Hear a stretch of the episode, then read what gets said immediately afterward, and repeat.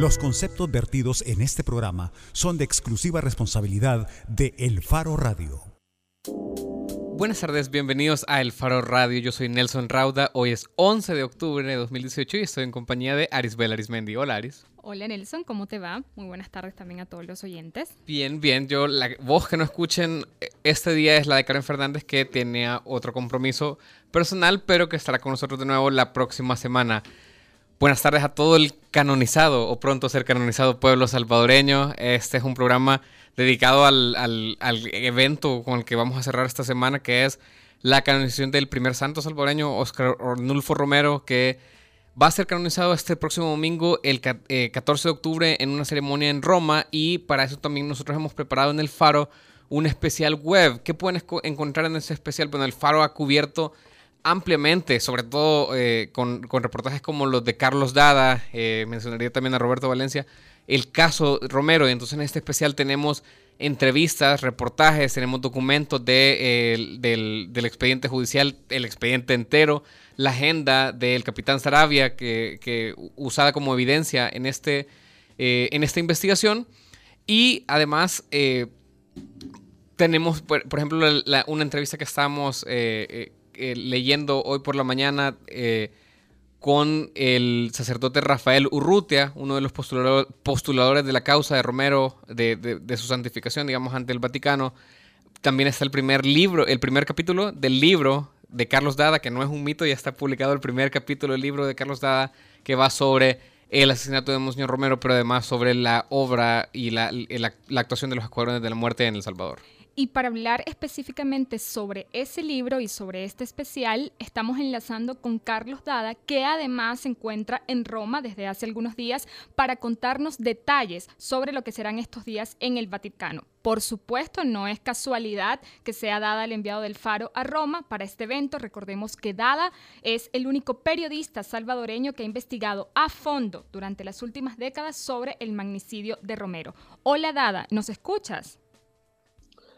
Hola Karen, hola Nelson, un gusto hablar con ustedes, muchos saludos. Sí, te habla Arisbel y Nelson porque Karen lamentablemente no puede estar con nosotros hoy, pero para que sepas que soy yo la que te está hablando. disculpame Arisbel. No te preocupes, no te preocupes, si Karen es la entrevistadora estrella de este programa, así que no, no, no hay de qué preocuparse. Dada. Eh, sí, comienza Nelson. Eh, dada, vaya, leyendo el, capítulo de tu libro, el primer capítulo de tu libro que se titula Un agujero de 5 milímetros, en este eh, texto publicado hace un par de días describís el proceso mediante el cual Monseñor Romero llegó a la conclusión de que debía hacer de la manera que hizo su homilía, quizás su homilía más famosa, la del 23 eh, de marzo, que es en la que llama a, básicamente, llama a la insubordinación a las bases del ejército. Este, eh, este libro eh, simplemente es un texto que detalla nuevas revelaciones sobre las últimas horas de vida de Romero o sirve como, como entrada a lo que va a ser tu libro? Em, no sé por qué intuyo algo de ironía en tu pregunta, pero igual la responderé, mi querido Nelson. Mira, eh, en 2010 contamos el asesinato de Monseñor Romero desde el punto de vista de los asesinos, contamos los días previos en la casa y en la vida y en los movimientos de los asesinos hasta su llegada a la puerta para asesinar a Monseñor Romero. Esta es la mirada desde el otro lado de ese mismo hecho y de esos mismos días. Es, son los últimos tres días en la vida de Monseñor Romero, el gran dilema que enfrentó junto con sus principales asesores para ver si daba esta orden o no. Habida cuenta de que Roberto Cuellar, su asesor jurídico, le, dijo ordenar a los soldados eh, no cumplir las órdenes de sus superiores es ilegal. Y la respuesta de Monseñor Romero, valiente, fue prepárese para una batalla legal. No puedo dejar de decirlo y no podía porque justamente se lo habían pedido soldados mediante una carta que le habían llegado, que le habían hecho llegar esa misma semana, que le habían dicho que como soldados si podía interceder por ellos porque les tocaba cumplir órdenes de matar a sus hermanos que no querían. Es la descripción de sus últimos tres días que yo no sé si a los lectores les aportará algo nuevo, sí les puedo decir que a mí, reporteando y construyendo este texto, me enseñó muchas cosas de Monseñor Romero, de la figura del ser humano, de, de, sus dilemas, de la gente que lo rodeaba y de cómo vivió sus últimas horas. Hemos reconstruido sus últimas horas con los protagonistas de esas últimas horas, incluyendo la misma mañana en que lo asesinaron, que él esa mañana la pasó en la playa en un retiro espiritual con quien después fuera su sucesor, Monseñor Sáenz Lacay. Carlos, entendemos que tienes ya varios años trabajando en este libro. Eh, no sé si podrías contarnos para cuándo, ¿verdad? Ya finalmente eh, quizás podrás publicarlo y además si los lectores del Faro estos días van a tener la oportunidad de ver otros avances como este capítulo. Sí, mañana, espero que mañana o pasado mañana publiquemos en el Faro eh, otro capítulo más de este libro. Este libro no está terminado, no está terminado, que estoy ahora en Roma cubriendo parte de ese libro también, que es al final de la ceremonia de su canonización. Y la ceremonia de su canonización, Arisbel, no es una simple, digamos, bendición oficial o una ceremonia protocolaria en la que se va a dar lo que todo el mundo ya espera. No, aquí estamos viendo también revelaciones sobre, no solo sobre Monseñor Romero, sino sobre todo lo que estaba pasando a su alrededor. Entonces, de aquí salen noticias. Estoy por escribir una nota para enviar a El Faro las revelaciones que ha hecho el cardenal Gregorio Rosa Chávez aquí en Roma, ¿verdad? Y se las adelanto. El cardenal dijo ayer y ha insistido hoy, y lo ha insistido mucho, que desde 1989 El Salvador envió a Roma a embajadores que eran representantes de Arena. Y dice él, esos embajadores durante 20 años se dedicaron todos en Roma a hablar mal de Monseñor Romero y a bloquear su canonización. Y dice Monseñor Rosa Chávez, ¿qué más se podía esperar que dijeran cuando el fundador de su partido fue el organizador del asesinato de Monseñor Romero? Monseñor Rosa Chávez ha dicho aquí claramente que él espera además que se abra un juicio por el caso Romero. Y veíamos también ayer al fiscal general eh, que daba algunas declaraciones a la prensa donde decía que en los próximos días podía dar información nueva, ¿verdad?, sobre algunas otras acusaciones en ese caso. Y sobre eh, lo que decías, ¿no?, de lo que significa este, esta ceremonia del domingo. Y una pregunta que te queríamos hacer es, ¿qué crees que significa para el pueblo salvadoreño lo que ocurrirá el, el 14 de octubre? Es decir, ¿crees que este día marcará el inicio de un reconocimiento más homogéneo de la sociedad salvadoreña sobre la figura de Monseñor? ¿Será Monseñor Romero el santo de todos los salvadoreños? No, no lo creo, Arisbel, y no lo creo simplemente a juzgar por las reacciones que vemos en las redes sociales de algunos retrógradas que todavía quedan en el país, que cada vez que se dice quién mató a Monseñor Romero, dicen que como si la izquierda fueran santos, como si esto fuera para empezar una competencia y para seguir como si Monseñor Romero hubiera sido eh, un comandante guerrillero. Monseñor Romero, hay que decirlo claramente, Arisbel, la Iglesia Católica es la última institución, o probablemente la penúltima institución, en reconocer el martirio de Monseñor Romero.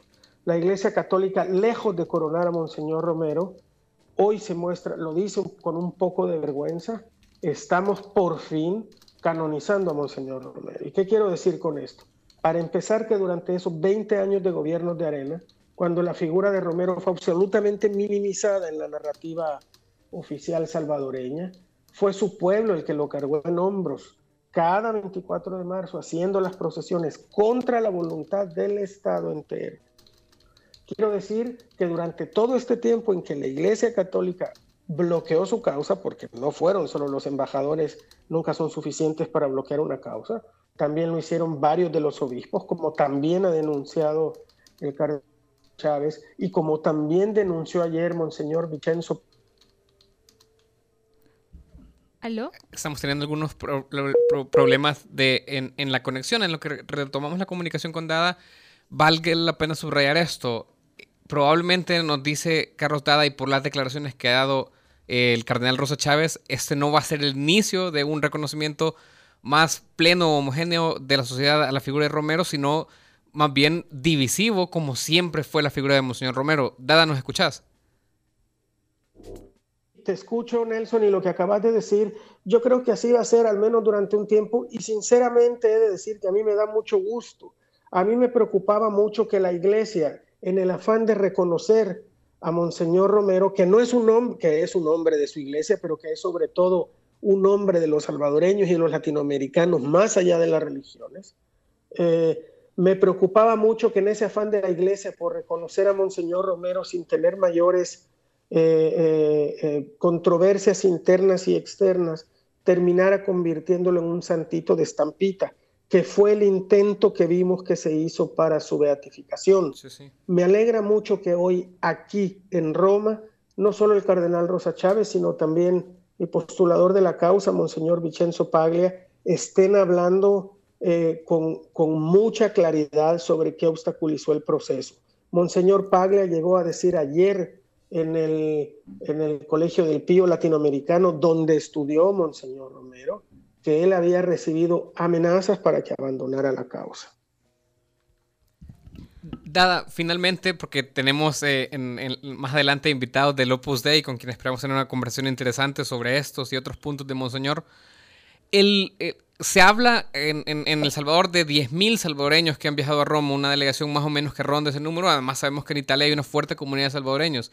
¿De qué Monseñor Romero están hablando allá? ¿Están hablando de, la figura verdadera, de, digamos, de este, eh, de este defensor de derechos humanos? ¿O se está hablando en Roma de, eh, de un santo casi de estampita, como lo decía la Iglesia Católica, un mártir por amor y no un mártir por odio a la fe? No, yo creo que en esto ha sido eh, muy claro Monseñor Rosa Chávez en las dos conferencias que ha tenido y hoy anunció para mañana la producción de un, la, proyección de un documental alemán hecho en vida de Monseñor Romero y que no conocíamos, en el que Monseñor Romero dice que él no tuvo una conversión, que las circunstancias de represión lo obligaron a actuar como actuó cuando era arzobispo. Yo creo que Rosa Chávez y Monseñor Vincenzo Paglia, el postulador de la causa, el obispo de Terni, están siendo en eso muy, mucho más contundentes ahora que cuando fue beatificado. Creo que ayuda también a eso que el Papa Francisco eh, ha dicho claramente que Monseñor Romero lo mataron dos veces, una durante su asesinato y otra cuando básicamente le dieron la espalda. Sus obispos de la Conferencia Episcopal Salvadoreña pero también mucha gente aquí en Roma. Hoy, Monseñor Rosa Chávez, el cardenal salvadoreño, dijo una cosa que esta sí ya se sabía, pero que es muy pertinente recordarla y que habla Nelson justo de eso que vos estás hablando. Recordó que cuando Monseñor Romero vino a ver a Juan Pablo II, Juan Pablo II lo trató muy mal y esas fueron las palabras que utilizó el cardenal Rosa Chávez. Juan Pablo II lo trató muy mal. Después de que lo mataron, dijo Rosa Chávez, Juan Pablo II reaccionó de una manera distinta y por eso en su primer viaje a El Salvador, en 1983, contra la voluntad del gobierno salvadoreño y del Estado Mayor salvadoreño y el principal partido de oposición salvadoreño que era Arena, el Papa Juan Pablo II se bajó del avión y dijo voy directo a catedral y rompió el protocolo y se fue a orar a la tumba de Romero. Es un acto de contrición y de arrepentimiento de Juan Pablo II que no fue seguido totalmente por la curia aquí mismo en Roma. Y ese proceso fue bloqueado por razones políticas, porque les incomodaba mucho un obispo que hablaba en contra de un status quo represor, desigual e injusto.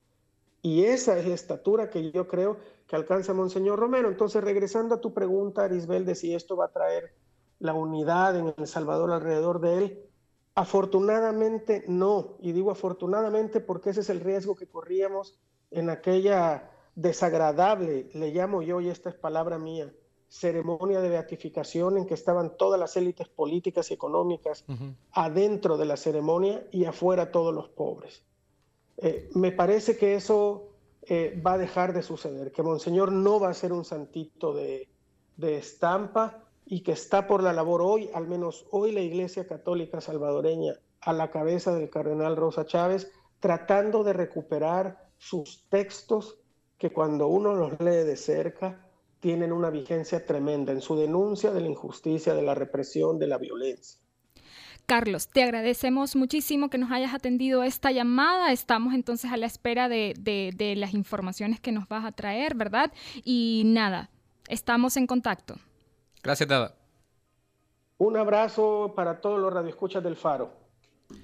Era Carlos Dada, enviado especial uh, de El Faro a Roma y uno de los principales investigadores de la vida y del magnicidio de, de, Romero. Cuando regresemos en la portada del Faro Radio vamos a estar hablando con representantes del Opus Dei de esta sección de la Iglesia Católica y de la relación que tenían con el ya casi San Romero de América. Ya volvemos.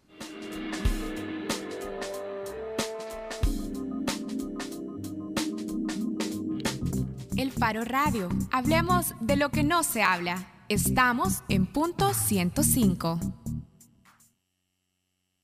AFP Crecer te invita a la conferencia magistral Summit 2018, presentando a Tal Ben Shahar, experto en felicidad y liderazgo, que ha enseñado las clases más populares en la historia de Harvard con el tema La ciencia de tu felicidad, cómo nuestras decisiones influyen en nuestro futuro. Este evento hace parte de la gira Sura Summit, realizada en las ciudades principales de Latinoamérica y por primera vez en El Salvador, exclusivo para clientes de AFP Crecer.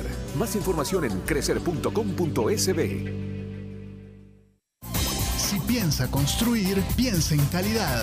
Piensa en Megablock. Para decorar, ampliar o construir, en Megablock encontrará los mejores productos de concreto al precio justo. Desde adoquines con tecnología bicapa hasta bloques estructurales. No lo piense más y llame al 2523-2300. Mega calidad, mega servicio, mega economía, mega en todo.